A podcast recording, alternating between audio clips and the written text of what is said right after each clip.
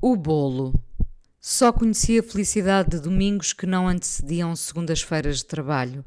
Domingos de férias, dias iguais, compridos, filmes em sessão dupla, jantares que se estendiam sem olhar para as horas. Uma confusão de risos e brindes, como se houvesse um horizonte, uma pauta, onde escrevêssemos que queremos repetir aquele momento para sempre, condensando naquele instante que acaba no segundo em que tomamos consciência dele a felicidade de uma vida não era de uma vida, era só de um dia sem horas.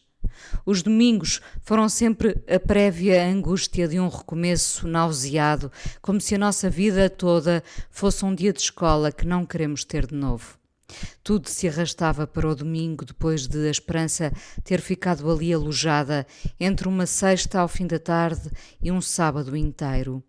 Se pudesse, a minha vida seriam só sábados inteiros, dias cheios de esperança. Vínhamos agora mesmo no banco de trás de um carro, brisa colada à cara, uma música indistinta como tantas do nosso tempo, e as árvores de ramos dados fazendo corredor à nossa passagem. Há um segundo e depois outro que nos alimentam a esperança antes de concluirmos que é domingo e que o tempo é pouco até ser segunda de novo. A consciência acontece num segundo a seguir ao prazer. Colhe-nos como um carro em alta velocidade. Segundas e segundos. A vida em retrospectiva é isto quando o otimismo não se expande. Sei ainda hoje ao que cheiravam os domingos na casa onde cresci. Não era só as batatas e a carne que assavam no forno. Era o rasto da infância, até quando ela já estava perdida, mas antes disso Sentei-me num sofá a ver o que a televisão nos dava, sem misericórdia, à espera de que a minha mãe desenformasse o bolo que eu tinha visto crescer. A minha ansiedade confundia-se com o volume que a forma já deixava ver e, tantas vezes eu, com a minha mão pequenina, estendia o fósforo com o qual víamos depois se a massa já dava o alerta para a hora do lanche. Um fósforo ou um palito de massa colada adiando a minha vontade. A sofreguidão com a cara escancarada no reflexo do forno. O papel vegetal levemente queimado. A pega chamuscada que vestiria a nossa mão outra vez.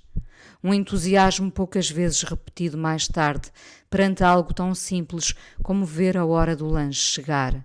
Domingo. Ao domingo, tudo teve sempre outro peso. Os domingos foram repetidamente esse bolo que se come num ápice, deixando o desalento cobrir as migalhas que nos lembrarão apenas que já foi, já passou e que tudo recomeça no dia seguinte. Agora gosto da ideia de recomeço, mas nunca, nunca ainda das segundas. Heaven knows I'm miserable now.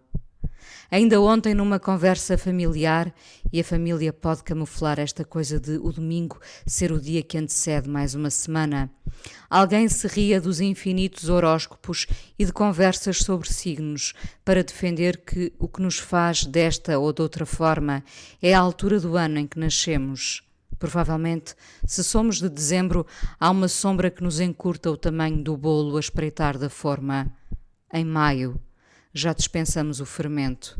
Em agosto, o bolo faz sozinho, tantas vezes na praia. Talvez o sol determine quem somos, como a noite nos define, como os domingos nos situam. Foi domingo hoje.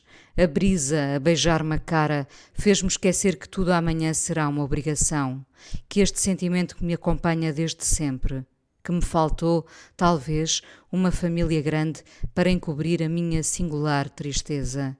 Que a vida foi um prato vazio depois de o bolo ter enchido. Que as migalhas vincam algo que já não existe. Uns riem-se de barriga cheia e outros, sem querer, nunca vão encontrar consolo em domingos mesmo de sol. Há gente angustiada com as segundas-feiras, já eu Vivi a vida toda triste com os domingos. Não eram os domingos que eram tristes, eu é que nunca soube bem ver que o bolo podia ser maior do que a vista alcançava.